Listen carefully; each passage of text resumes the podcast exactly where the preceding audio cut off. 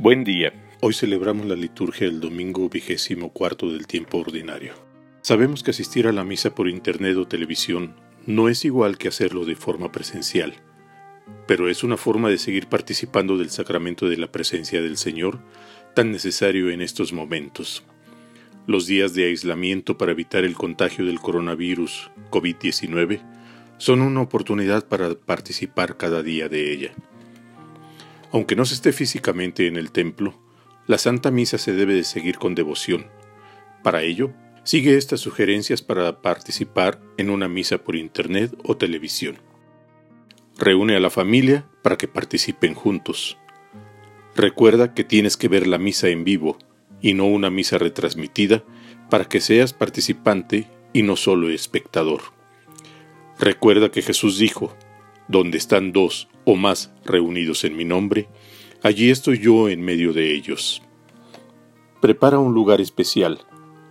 Si la ves por internet, coloca la computadora en un lugar que todos puedan ver y despeje el área alrededor. Recuerda que vas a celebrar el sacramento de la presencia del Señor. Dale un espacio digno. Crea un ambiente reverente. Conviene prender un cirio o una veladora. Se trata de cambiar el ambiente de la casa, que se perciba que no se trata solo de ver algo en la televisión o en la computadora, sino de crear un ambiente de devoción y recogimiento. Coloca sillas o bancos. Es preferible que quienes participen se sienten en sillas o bancos, a menos que se trate de enfermos que estén en cama, en cuyo caso deben de seguir acostados. Iniciemos pues nuestra celebración.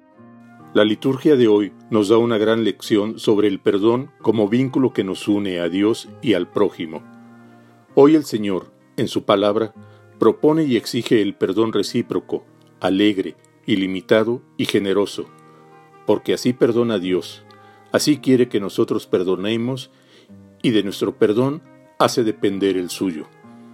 Participemos en esta Eucaristía llenos de ese amor misericordioso de un Dios clemente y compasivo, que siempre está dispuesto a perdonar nuestras ofensas.